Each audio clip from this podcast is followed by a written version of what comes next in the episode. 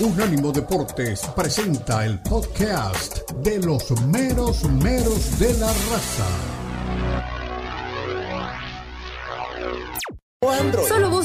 Y nos encontrarás. iHeart, TuneIn, unánimodeportes.com y nuestra red de afiliadas. Míranos en YouTube, Unánimo Deportes. Síguenos también en nuestras redes sociales. Búscanos en Instagram, Unánimo Deportes. Y en la página web unánimodeportes.com. Estamos en Twitter, Unánimo Deportes. Somos Unánimo.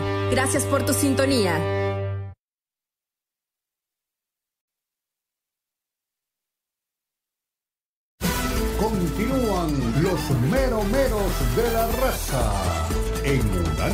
Unánimo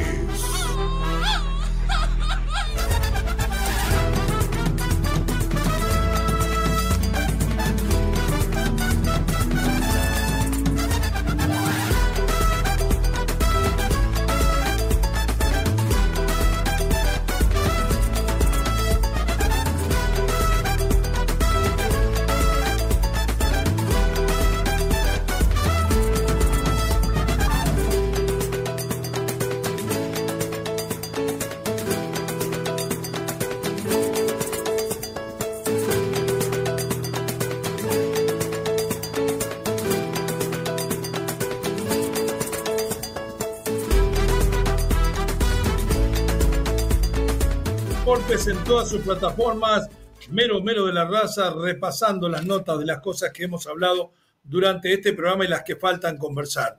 Nos vamos a meter en el fútbol europeo. Hay que hablar de la selección española, una selección española que no solamente en algunos momentos caminó a la deriva eh, en el punto de vista futbolístico, sino en el punto de vista institucional, institucional a través de la federación. No vamos a repasar todo el caso de Luis Rubiales, pero ustedes saben que perjudicó que opacó la conquista por primera vez de una Copa del Mundo por el equipo femenil, sino que además se entristeció, ensució y se llevó de arrastro, eh, como se dice entre las patas, en algún momento a la situación de la selección masculina. Varios jugadores salieron a declarar en contra de esa situación, otros a dar apoyo y el ambiente no terminó siendo el mejor. Además, a esto usted le agrega un técnico como Luis de la Fuente, que está al frente del proceso, acaba de cumplir el primer año, o un poco menos de un año, al final de este 2023, consiguió ganar la Nation League, consiguió la clasificación para la Eurocopa, consiguió reflotar a algunos jugadores eh, de vieja guardia y otros nuevos los puso en el espectro y de alguna u otra manera hizo andar al equipo sin llegar eh, realmente a, a, todo lo que se esperaba desde el punto de vista del espectáculo, pero sí de resultados. A mí lo que me preocupa es la renovación.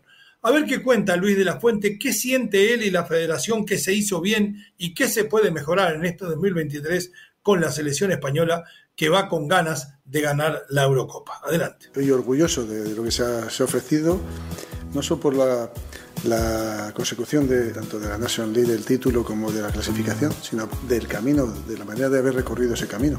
Yo creo que lo que más orgullosos nos tiene que hacer sentirnos. Esa, esa manera de verlo conseguido. Sabemos lo que somos. Va. Pues es eh, la alegría por, sobre todo, mm, por ver a la gente feliz.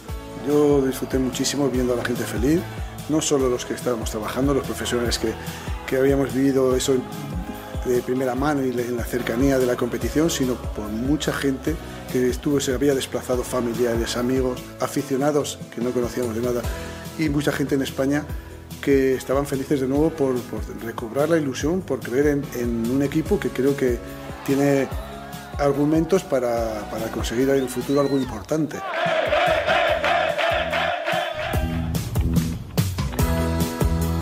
Creo que hemos madurado mucho, creo que hemos hecho, eh, un, hemos dado una sensación de equipo importante, pero tenemos que seguir creciendo para ser ese gran equipo que vamos a necesitar para que cuando vengan las grandes citas, eh, la próxima Eurocopa, ¡Estamos! pues eh, necesitamos seguir creciendo para ser un gran equipo y tener opciones de competir por lo, por, por lo máximo. ¡Estamos en Europa ya! ¡Vamos a la Eurocopa! Bueno, estamos muy contentos de, de, de, generar esa expectativa, de generar ilusión, de generar eh, que la gente se emocione de nuevo. Estamos encantados, orgullosos de que sea así. Ahora, eh, seamos también eh, humildes para saber que esto hay que seguir mejorando, cada día tenemos que intentar ser un poquito, dar un poquito más de, nosotros mismos, exigirnos un poquito más y ser capaces de, estar a la altura de la gran exigencia que va a ser esa Eurocopa, porque están, vamos a estar los mejores equipos de, Europa, del mundo, dar todo lo que podemos dar. Luego se ganará o no se ganará. Eso a veces eh, son detalles que son controlables. Pero eh, en lo que nosotros podamos controlar, está tranquilos de que lo vamos a hacer. Venía bien Luis de la Fuente con ese memoria y balance del 2023 y descarreló al final. Falta de experiencia en esto de estar frente a los micrófonos, porque cuando usted está en los sub-20 no habla con nadie. Están los mejores equipos de Europa en la Eurocopa, totalmente de acuerdo. Los mejores del mundo. Luis, el mejor equipo del mundo es Argentina. Salió campeón y está en la Comebol. ¿De qué estamos hablando? Y después hay que discutir a ver cuántos equipos de la Eurocopa están por encima hoy del rendimiento de Uruguay o el mismo, a lo mejor hasta de Colombia o de Brasil un poco más de humildad. Creo que tiene su mérito, que haber ganado la Nation League, que haber encontrado al verdadero Morata, que cada vez que se ponía una camiseta grande fracasaba, como fracasó en el Madrid, que cada vez que usaba una camiseta medio pelo, como era del Atlético, andaba bien, y ahora que se puso la camiseta del única vez campeón del mundo España, creo que rindió mucho más con él de lo que había hecho con Luis Enrique, anotando goles importantes, pero siendo un jugador útil, eh, jugando generalmente un toque con los apoyos para ir a buscar detrás de los defensores. Creo que la esperanza de este hombre con la selección se basa en lo que puede hacer Yamal, en el regreso a lo mejor de Ansu Fati, que no ha tenido el mejor de sus temporadas, y me parece que hablamos de Pedri y de algunos otros, pero que todavía le está faltando pesos pesados para la renovación.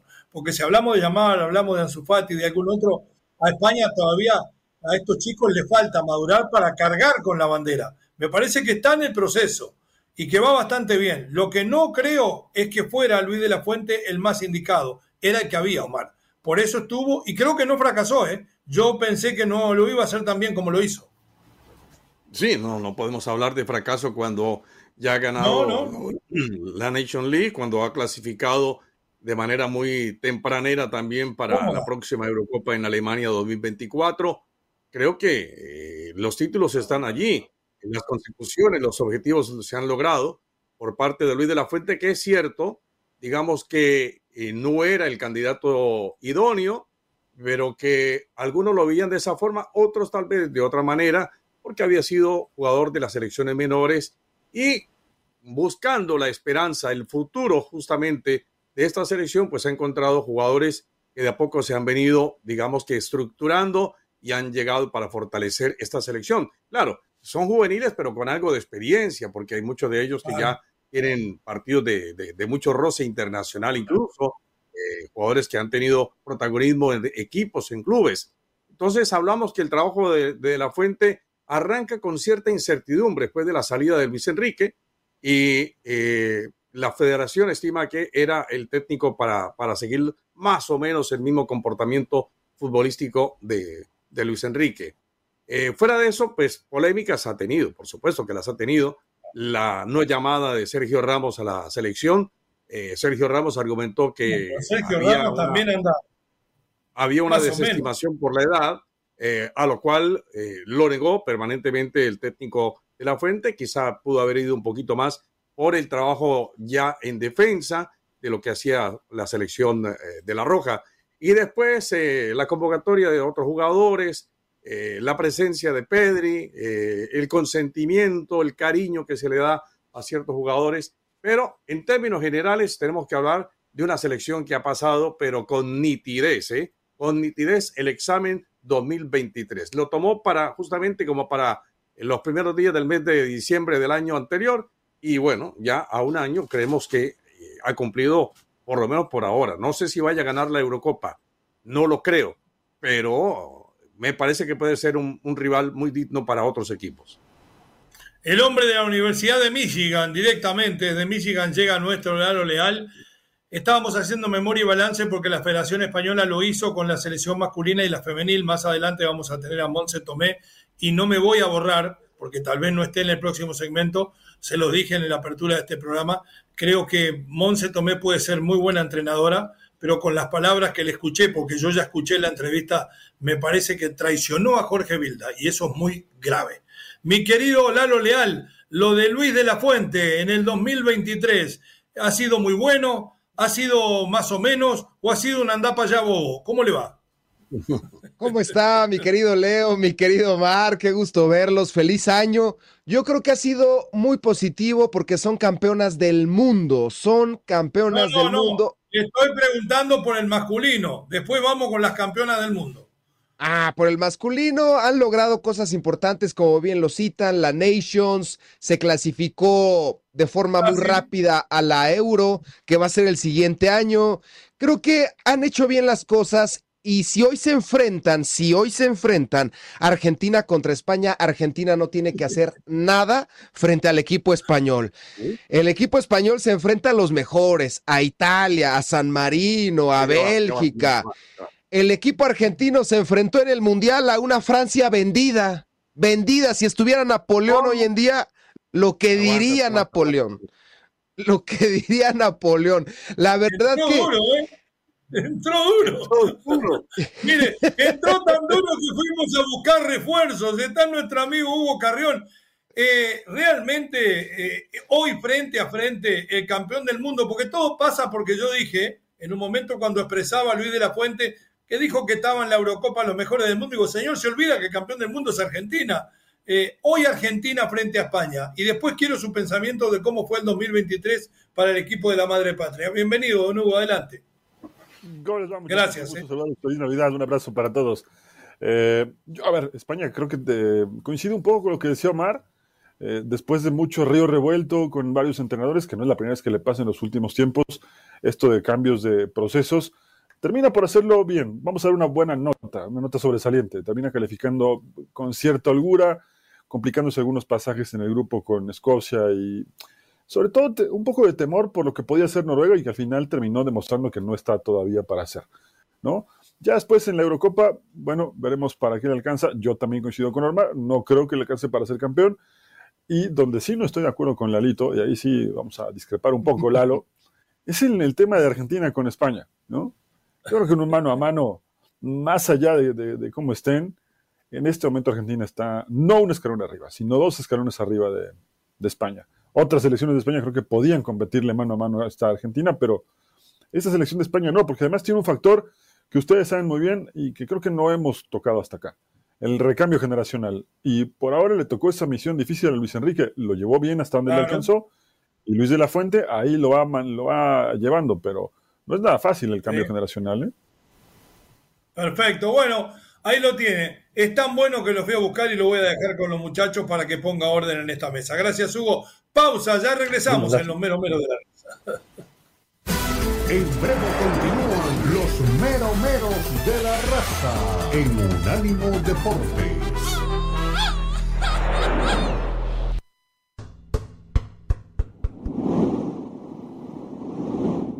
Recuerda que también estamos en Instagram. Unánimo Deportes.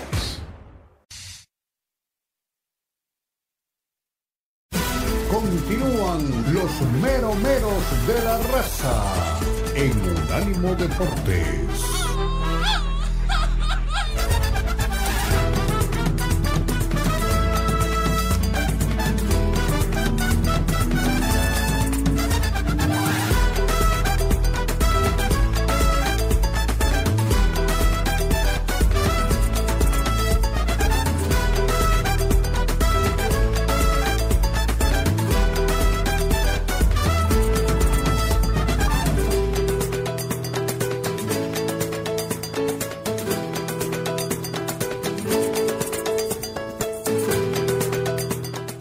La raza, don Leo Vega nos abandona eh, por el resto del espacio, pero lo tendremos de vuelta el día viernes, cuando ya justamente también nos acompañe en la ciudad de Miami.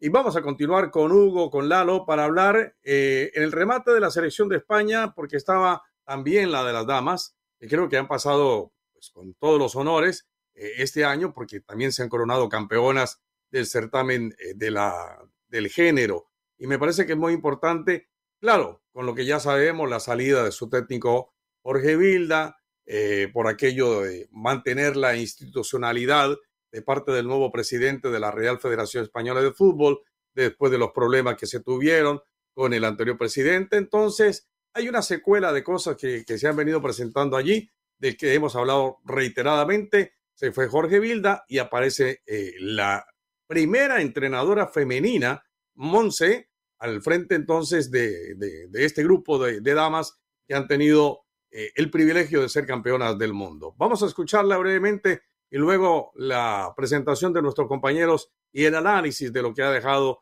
la Furia Roja femenina. Pues un año muy especial, eh, único, histórico, porque hemos conseguido algo que, que, no se ha conseguido nunca en la historia y que es muy difícil de conseguir. Eh, yo he hecho la mirada atrás y, pienso en, en, la selección española aquella que luchaba por clasificarse para un mundial y veo que ahora somos campeonas y es algo increíble.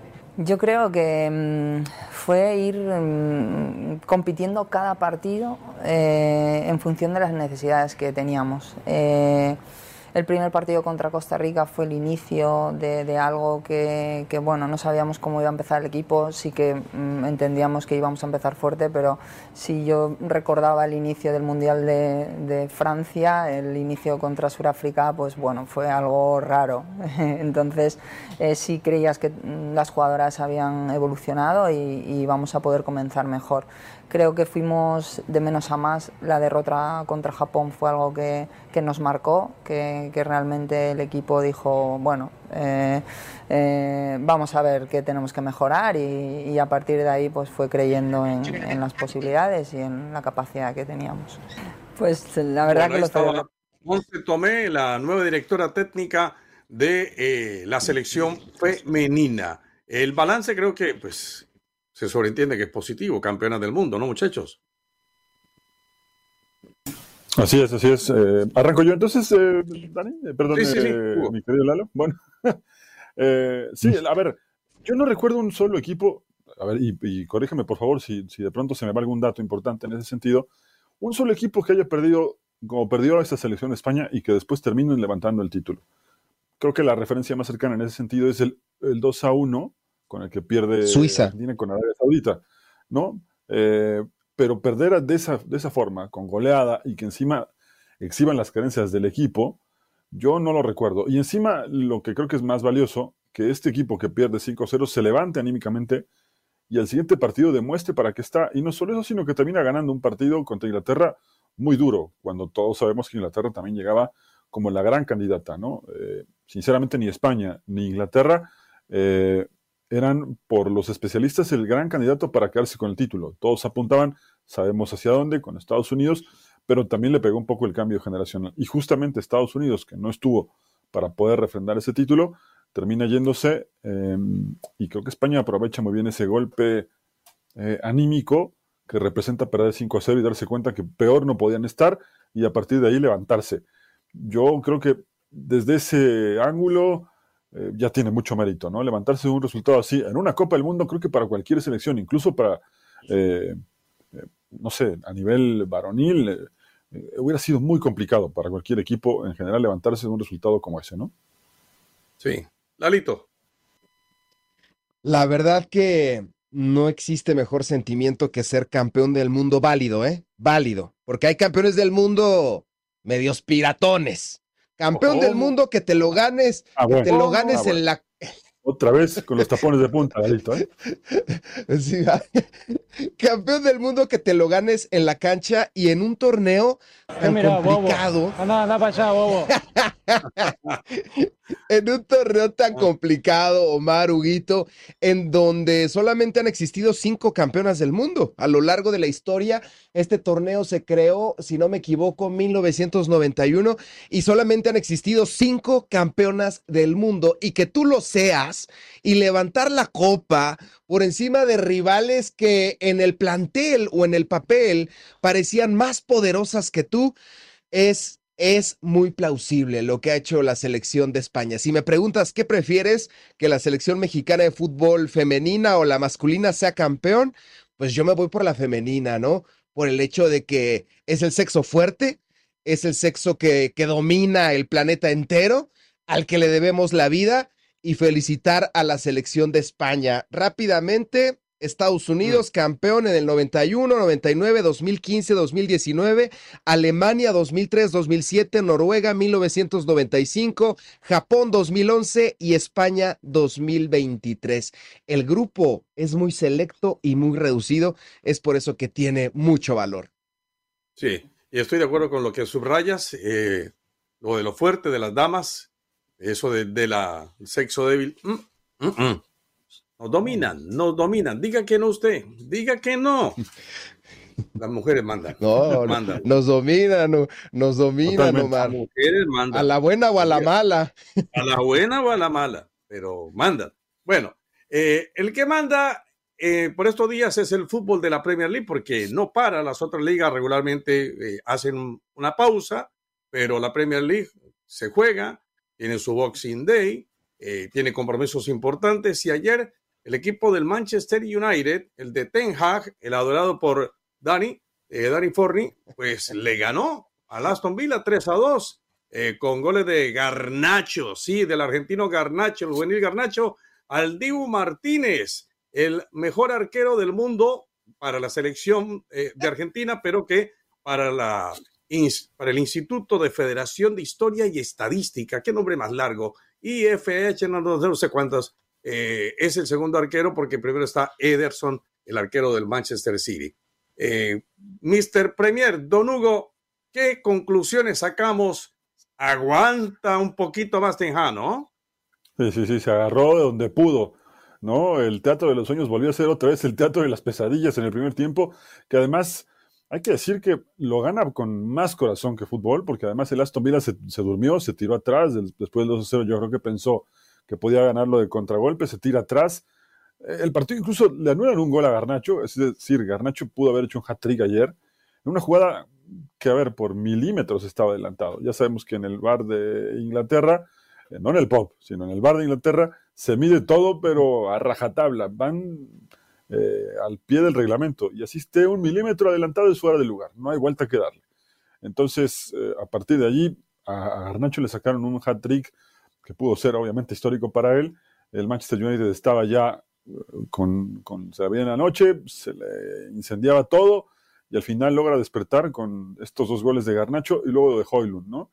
Pero, insisto, hay que resaltar lo mal que se defiende eh, la defensa del Manchester. El equipo de Ten Hag es un horror defensivo. Los dos goles que le hacen, sobre todo la jugada en donde Onana, si la gente no vio el partido, y una jugada de un tiro libre, en donde un jugador de Aston Villa se para detrás de Onana. Onana se queda parado todo el tiempo, no se mueve, pensando que le iban a cobrar algo. Cuando se cobra, eh, se, cobra el tiro libre, el jugador sale hábilmente del fuera de lugar y Onana se queda quieto. Y en el segundo gol, la defensa se queda mirando. Es increíble la pasividad de los eh, marcadores del United. Así que sí, contentos desde lo anímico, pero Ten Hag sabe que a este equipo le falta mucho. Creo que fue un espejismo el triunfo de anoche. Eso sí fue un partidazo correspondió a las expectativas del Boxing Day, que por cierto, Omar, eh, Lalo, ayer refrenda el Manchester United, que es el equipo con más victorias en jornadas del Boxing Day de todos los tiempos. Recordó sus mejores años con Ferguson y sin llegar justamente al Fergie Time, porque el partido no lo gana sobre la hora, sino lo ganó con cierto margen, incluso pudo hasta ser el 4 a 2, eh, pero sí que demostró mucho, mucho corazón. Eso que también le reclaman los hinchas, ¿eh? que hace mucho no mm. mostraba y que incluso hoy con la, lo que se especula del nuevo dueño, mejor, diría la película, mejor imposible para el United cerrar el año así, con esos tres puntos que obviamente no lo ponen a pelear el título, pero le dan cierta tranquilidad. Ya vamos a escuchar a Tenja, pero eh, primero Lalo. Lalo, allá hay un jugador que me encanta, pero es muy irregular. Marcus Rafford. Qué jugador, qué talento tiene, qué condición para pegarle bien a la pelota, para, para hacer maniobras, pero es muy regular. Sin embargo, ayer fue de la partida y lo hizo bien. Lalo, eh, ¿qué te queda de este partido del Manchester United? Sí, cuando ya todos poníamos a Ten Hag fuera del Manchester United y poníamos a André Jardín como nuevo técnico del Manju, aparece Ten Hag y nos da una tremenda ah, pero sorpresa. venimos de las fiestas, ¿eh? sí, esas fiestas. Y apenas empieza el buguito, todavía falta el año nuevo, pero. Pero no, no, la verdad que Y le ganó un equipo que venía subiendo, le ganó un equipo que se mantenía allá arriba. Espectacular la voltereta de Ten Hag. Hay otro jugador que me gusta mucho en el Manju, Huguito nos lo va a poder explicar y darnos el perfil, es Ten Stag. Ten. Es muy bueno, Ten oh. Es muy bueno, es muy buen jugador también. Hay sobrino lejano de Ten Hag, nos dice Danny Forney. Pero sí me gustó este Manchester United. Este unboxing le llaman unboxing o Boxing Day.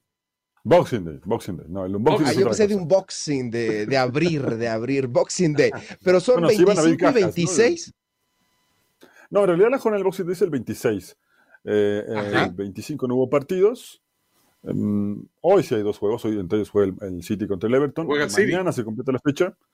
Y después tenemos juegos otra vez, ¿no? Es decir, bien dijo Omar, la fiesta no para en Inglaterra, sobre todo. Ya se parecen, ya se parecen a la NBA, nos ponen un partido cada hora. No me he podido ir de vacaciones, muchachos, imagínense. ¿Ah? Uh, ya te estábamos esperando acá. Sí, sí, sí, sí. Para que traigas tu eh, calzoneta. Agudice en el oído porque viene aquí Tenja, su conferencia de prensa. I'm sure uh, they are very disappointed in us. and we have to to put things right. We have to do things different, and I really, we really appreciate all the time they supporting us, hey, even with the uh, with the setbacks we have during this season. Nosotros eh, apreciamos el apoyo de la uh, gente en la tribuna. That. Um, but of course, yeah, we need any help. Uh, but first of all, the team uh, and I have to do it. Listo. Ahí están las palabras y el apoyo también de los directivos, porque la verdad es que él ha estado en la cornisa, ¿eh? eh cada partido es, ¿será que sigue Tenja o no sigue Tenja? Por lo menos por ahora tiene crédito Tenja, ¿no? Sí, sí, tiene algunas, algunas horas y, creo que puntualmente se refería a este apoyo no solo de los hinchas que decía, ¿no? Eh, puntualmente a, lo que, a lo que vendrá, al futuro inmediato a nivel directivo, ¿no? ¿Quién suena rápido, Guito? ¿Quién suena además de Jardín para dirigir al Manju? Eh, ¿Te parece bien eh, Carlos Milok? ¿El Vasco Aguirre? el Vasco, siempre fue su sueño. siempre fue su sueño. En el tema de los técnicos, eh, sí quiero formularles una pregunta, porque yo he visto que los técnicos que hablan español, y con esto también pongo a, a Poquetino, por lo menos me parece que tienen mucha credibilidad ahora en el fútbol de la Premier. Estamos hablando de, por ejemplo, Iraola, Iraola, técnico joven, pero ya haciendo algo de carrera. También Julian Lopetegui, también está allí, ¿sí? Eh, me parece que son técnicos que, que, en algún momento comienzan a afincarse en el fútbol de la Premier League, ¿no? Sí, sí. Yo lo que te puedo decir, Omar, antes de ir a la pausa, es que hoy seguramente, bueno, el United no a nivel directivo, pero sí a nivel dirección técnica, bueno, creo que en el fondo deben estar muy arrepentidos de, no llevar a Unai Emery, porque Unai Emery era el candidato antes de Ten Hag. Y al final se deciden por el holandés. Creo que no es un mal entrenador, me parece que es un gran entrenador Ten Hag, pero no, no es sencillo dirigir un equipo. del Arsenal también, ¿no? Arteta lo, ha hecho bien, ¿no? es que el que, le, le, gusta mucho. El ídolo de muchos. El, técnico Arteta. Yo, yo rápidamente para cerrar, dejaba a Ten Hag y en el verano me iba por Michel del Girona. Ya. Bueno, la pausa me dice don Dani, ya regresamos enseguida. En breve continúan meromeros de la raza en Unánimo Deportes.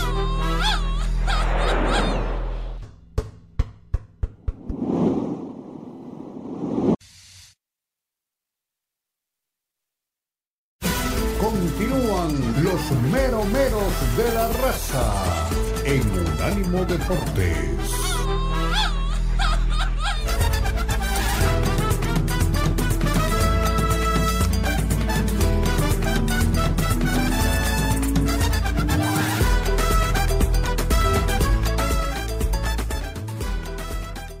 Entrando en nuestros últimos eh, minutos de esta audición, pero no nos podemos ir sin tocar algo del Real Madrid y del Barcelona. ¿Y por qué lo decimos? Simple y llanamente porque en el Real Madrid, eh, para citar algo, Carlo Ancelotti termina su contrato eh, en junio, pero a partir del primero de enero, estamos a cuatro días, a partir del primero de enero, cuatro días sí, ¿no? Eh, él podría recibir ya eh, ofertas, ¿sí? De hecho, pues bueno, todos entendemos que tiene supuestamente algo establecido con la Confederación Brasileña de Fútbol, pero, y lo comentábamos con Leo al principio del programa, a raíz de los inconvenientes que ha traído la Confederación Brasileña de Fútbol por el tema de eh, la FIFA tiene una advertencia sobre ellos eh, por la, forma en cómo han querido inmiscuir en el tema de la, del manejo del fútbol ahora el gobierno del país. entonces, había un contrato con el presidente mm, que está en cuestión, ¿sí? Pero ese contrato de Ancelotti supuestamente sería en papel mojado como se suele decir, cuando ya las cosas se caen por su propio peso porque no tendría consistencia. ¿Con quién firmó el contrato Carlo Ancelotti? ¿O con quién lo tendría el eventual contrato eh, Ancelotti eh, en la Confederación Brasileña de Fútbol? En el Real Madrid se desconoce si continúa o no. Entonces, la pregunta es, ¿qué va a pasar con Ancelotti, Hugo Lalo? Eso, eso, perdón, Lalo, que me adelante, pero es que es información que, que va surgiendo en los últimos días, ¿no? Eh, desde el entorno de Ancelotti se dice que está poco más que molesto porque siente que, como bien dice Omar, firmó sobre un papel mojado, que es una falta de respeto, una falta de seriedad, ¿no? Entonces, eso lo pondría a pensar seriamente si va a trabajar con Brasil o no. Lo otro, que es todavía mucho más grave, pero también veo muy complicado que se cumpla por lo que significa Brasil para la FIFA, es que lo puede excluir la FIFA a, Brasil por ese tema que tiene a nivel eh, judicial, ¿no? que todos conocemos, el tema del presidente de la Confederación Brasileña de Fútbol, y que a FIFA no le gusta para nada que estos temas se vayan a la justicia ordinaria, ¿no? Es enemiga de la justicia ordinaria, pero, entre paréntesis, alguna vez tuvo que investigar FIFA, ¿no? Ahí sí no se enojó, eh, el FBI quiero decir, y ahí sí no se enojó FIFA, tuvo que agachar la cabecita. Así que eh, el tema puntual del contrato de Ancelotti con Brasil, tendrían que revisarlo ya rápido si realmente quieren un entrenador de peso. Diniz ha demostrado que es un buen entrenador, pero Omar Lalo, no sé si coinciden conmigo, también ha demostrado que en los partidos complicados no está capacitado. ¿Para dónde crees que va? Ancelotti se queda, se va. ¿Qué va a pasar con el Real Madrid? Lalo. Mi Omar, mi Huguito, sí, Ancelotti quiere honrar el contrato que tiene con el Real Madrid, aunque bien lo citan, ya puede empezar pláticas con otros equipos porque finaliza en un año, en el verano, tengo entendido. Y esas pláticas, pues, ¿qué otro equipo puede llevar a Carleto Ancelotti? No hay muchos y creo que solamente Brasil está decidido a, llevárselo, pero también él lo ha citado en infinidad de ocasiones. Creo que estar en este equipo es lo mejor que le puede pasar a cualquier técnico, por encima de la selección de Brasil, por encima de la selección de Argentina, por encima de la selección mexicana. Lo mejor que te puede pasar en la vida es dirigir a conjuntos como el Manchester City, como el Real Madrid, como el Paris Saint-Germain, como el Barcelona, conjuntos que están a tope y que luchan por la grandeza. Ir a una selección implicaría un proceso corto porque ya el Mundial está a la vuelta de la esquina, pero él lo dijo, yo me voy a quedar en Madrid hasta que me corran, hasta que ya me digan que no me quieren. Sí lo veo en Madrid, es muy joven, 64 años, la vida empieza a los 60, es todavía muy joven. Y sí lo veo en el Madrid ganando otra Champions y creo que en ese momento ya va a pensar en otras cosas. Ahora, con la posible salida de Scaloni, perdónenme la palabra, pero creo que nada más está cachondeando a ver quién le hace ofertas. con la posible salida de Scaloni, pues uno no sabe dónde puede parar ese hombre, ¿no? Porque está en la élite. Cualquier equipo desearía sus servicios. Barcelona, Real Madrid, cual... Cruz Azul, dice Dani. bueno, y ya que tocas al Barcelona, ya que tocan al Barcelona, les pregunto, lo de Xavi Hernández, eh, ¿será que se mantiene? Ahora acaba de llegar eh, el juvenil Víctor Roque, ya bien lo decíamos con anterioridad, juvenil brasileño, ex Atlético Paranaense. ¿Será que se acomoda primero a lo que quiere Xavi Hernández ¿Será que sigue Xavi Hernández en el equipo del Barcelona? Pues Yo, yo creo que le va a costar trabajo, ¿no? Eh, hay una razón que creo que es fundamental para que el equipo de, de, Xavi, o al menos lo que él pretende con este famoso ADN Barça, lo consiga.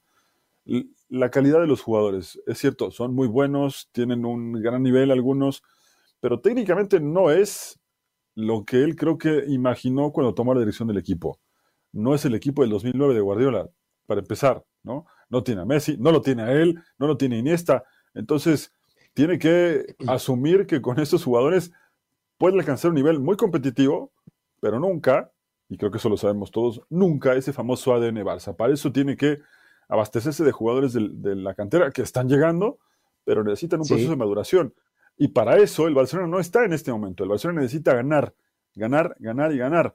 Eh, diría Luis Aragonés, ganar, ganar y volver a ganar, ¿no? Porque las victorias se traducen en millones de dólares para el Barcelona, por eso acepta este tipo de amistosos con el América, por eso acepta eh, que su campo se, llame el Spotify, eh, porque está en crisis económica.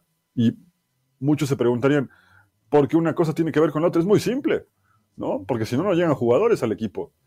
Si no, esas famosas palancas de, de, la porta nunca habrían existido si estuviera bien económicamente, ¿no? Y luego lo otro es que sí, afortunadamente para el Barcelona, la Masía no deja de producir jugadores. El tema es que, por más calidad que tengan, necesitan un proceso de maduración. Xavi lo tuvo, Puyol lo tuvo, Iniesta lo tuvo, entre otros grandes cracks que tuvo eh, Guardiola en esa generación de la que siempre habla Xavi, ¿no? Sí, hoy por hoy la Masía es la mejor escuela del mundo para crear futbolistas. Frente al Antwerp, ocho canteranos, ocho canteranos frente al Antwerp en Champions League, para que se den una idea cómo se están fogueando estos jovencitos. Y tiene futuro, claro que tiene futuro Xavi con el Barcelona, clasificó de primer lugar en la UEFA Champions League, es el actual campeón de la Liga EA Sports y tiene todo para triunfar. Calma, como dice Jardine, calma, mucha calma. Y rápidamente, acerca de las palancas y todo esto, cuando le preguntaron a Xavi allá en el, el partido, recuérdenme, Barcelona contra el equipo de América, fue en Estados Unidos, no me acuerdo exactamente, las Dallas, Texas, Dallas, Texas. Cuando le preguntaban a Xavi, oye Xavi, ¿valió la pena este partido? Oh, que se ha valido la pena, tío, no tenemos ni un 5. Claro que ha valido la pena por el dinero que le están pagando al Club de Fútbol Barcelona. Tienen que hacer de todo para llevar dinero al equipo y lo, lo, están haciendo de gran forma, ¿no? Tienen otras giras todavía planeadas y creo que el futuro es brillante para el próximo año de este entrenador y creo que su carrera como DT apenas va comenzando y va a despegar muchísimo, solamente hay que confiar en él. Necesitamos entrenadores jóvenes con ese ADN. Bueno, eh, otro tema del día es lo que nos ha dejado la victoria del equipo del Al Nazar eh, sobre el Al Ittihad de Marcelo Gallardo, pero no por el nombre tanto del Al Nazar, sino porque allí está la figura de Cristiano Ronaldo, que a sus 38, ya casi 39, es hoy por hoy el máximo artillero en la temporada 2023. Hablando entre los goleadores de raza, es el number one. ¿sí? El primero, Cristiano Ronaldo. ¿Qué les parece? Todavía sigue dando de qué hablar Cristiano Ronaldo. Hugo, Lalo. Sí, sí. Un doblete ayer, ¿no? Un partido además en donde se reencuentra con Karim Benzema en el túnel rumbo al estadio. Se ve un saludo muy emotivo entre el bicho y el gato. Y al final, Cristiano Ronaldo hace dos goles. Eso sí, el penal con el sello de la casa, medio inventado, pero penal al fin. Y 53 goles. Bueno, a esta edad, no sé, yo creo que sí se sale del molde, ¿no? Muchos jugadores a los 39 años ya ni siquiera eran jugadores, ¿no? Hablo de grandes delanteros a nivel mundial, ya no eran ni jugadores profesionales, ¿no? O estaban en, el retiro o ya incluso algunos empezando su carrera como entrenador. Lo de Cristiano Ronaldo es un atleta súper completo, más allá de que pueda ser eh, querido por algunos, eh, odiado por otros, ¿no? Es, un jugador medio que, polariza los criterios. Eh, yo creo que hay que reconocer esta capacidad de, de, tratar de superarse a sí mismo cada día, ¿no? de ir por los récords, evidentemente, de tener una obsesión por los récords, por supuesto que la tiene, pero lo consigue. ¿No? Lo sustenta con, su juego. Y repito, más allá del penalti que a mí no sé si coinciden conmigo, pero medio inventado, medio como muchos que ha hecho en su carrera, sin demeritar, insisto, pero lo que hace es espectacular. Por encima de Mbappé, por encima de Harry Kane este año, 53 goles, un espectáculo total. un verdadero espectáculo. Eh, lo admiro, lo admiro, porque es un jugador hecho, un jugador creado, no un jugador que nació con talento, como Ronaldinho, como Messi, que ya nacieron con ese toque. Ronaldinho siempre lo dijo, esto que tengo, este talento es un regalo de Dios para mí. Nació así. Ronaldo no nació talentoso, se hizo talentoso con base en la disciplina, alimentación, dormir 12 horas.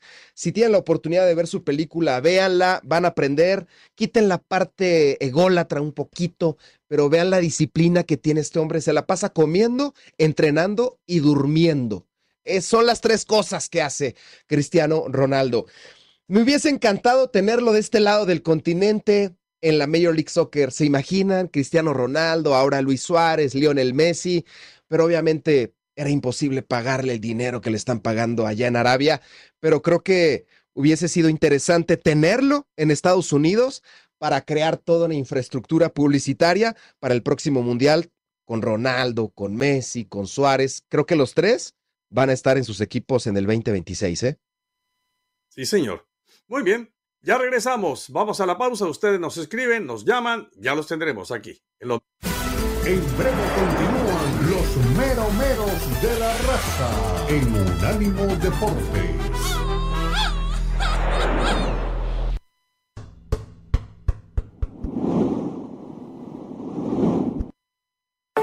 Suscríbete a nuestro newsletter en unánimodeportes.com. Recibirás información y análisis únicos cada semana.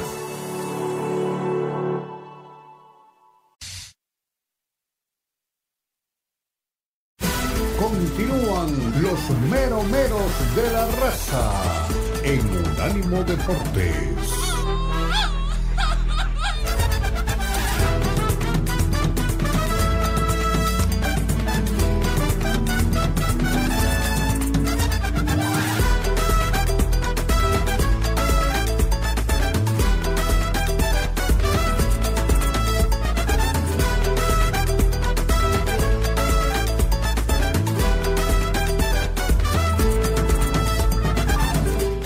Espera aquí en nuestra programación de Sin Filtro con don Cristian Echeverría, que celebra por estos días también la linda condición de ser abuelo. Lo digo porque también lo tengo y la verdad, no hay una felicidad mayor que, ya uno eh, con, con, estos añitos, sí nos vemos jovencitos, pero no se crea, ¿eh? eh abuelos. Don Cristian, felicidades.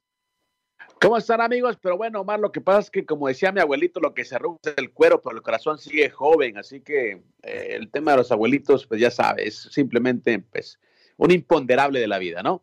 Eh, les cuento rapidito que hoy en Sin Filtro tendremos pues obviamente todo el panorama del playoff de la NFL, ya faltan únicamente dos fechas de temporada regular y la verdad que ya cada vez más empezamos a ver cuál es el cuadro de equipos que pueden competir por el Super Bowl. Obviamente están los Cuervos de Baltimore, los 49ers que han hecho pues una gran campaña, pero hay otros equipos también que se están colando. Y por supuesto sabremos si los Dolphins, si, los, eh, las Águilas de Filadelfia pueden repetir, si los Cowboys pueden regresar, así que un panorama completo de la NFL y también UFC tiene tres meses arrancando lo que es el año, eh, tres peleas de campeonato, tres peleas por título, ranking número uno contra el campeón, nada que inventar. Y en abril se viene el evento número 300, evento histórico. Le veremos cómo están armando esa tremenda cartelera y esa tremenda, ese tremendo calendario el UFC. Ojalá que el boxeo pueda pues, realmente copiar un poquito a ellos. Y también hay que recordar que este año no habrá, no hubo HBO hace años y no habrá Showtime para el boxeo eh, en este 2024. Ya creemos cuáles son las expectativas y las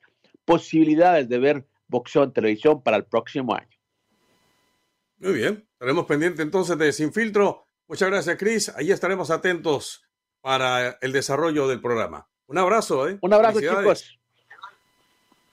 Perfecto. Tenemos la gente que nos está esperando, don Lalo, con sus respectivos mensajes, con sus mensajes de texto y que lo hacen regularmente participando en nuestro número 1305 600 0966, ahí está en pantalla, para que participe. Le reitero, 1-305-600-0966. También puede escanear nuestro código de barras y puede meterse a nuestra programación, seguir atentamente cada una de nuestras audiciones. Así que está servida la mesa.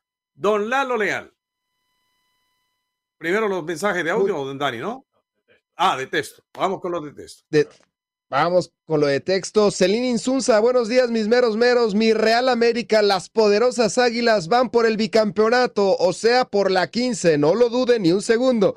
Enorme abrazo de gol para todos ustedes. Mucha salud y mucho money, nos dice Celín Insunza. Muchas gracias, hermano Celín. Nos dice el gabinetero, buenos días, mis ñeros. ¿Cómo les fue en su Nochebuena y su Navidad? Chichagol, ya es Chiva. ¿Hasta dónde está llegando el fútbol mexicano? que deseamos que Chichagol llegue a las Chivas. Estamos muy mal, nos dice el gabinetero. Eleri Mejía, les deseo un bendecido año nuevo y lleno de éxitos. Gracias por sus programas y espero que puedan estar de lunes a viernes. Los escucho desde el primer día, nos dice Eleri Mejía. Gracias, Eleri. Dice Lore Iturbe, buenos días, trío de hermosos, y desearle a mi novio, el precioso, un bonito fin de año. Gracias, gracias, Alore. Nos dice Marcos Bri, los meros meros de la frontera. Feliz Navidad a todos ustedes. Que la pasen muy bien con sus familias. Nos dice Marcos Bri. Luisito Piño Rodríguez, Luisito, abrazo. Saludos, meros meros. Unánimo Deportes Radio. Este fue el podcast de los meros meros de la raza, una producción de Unánimo Deportes.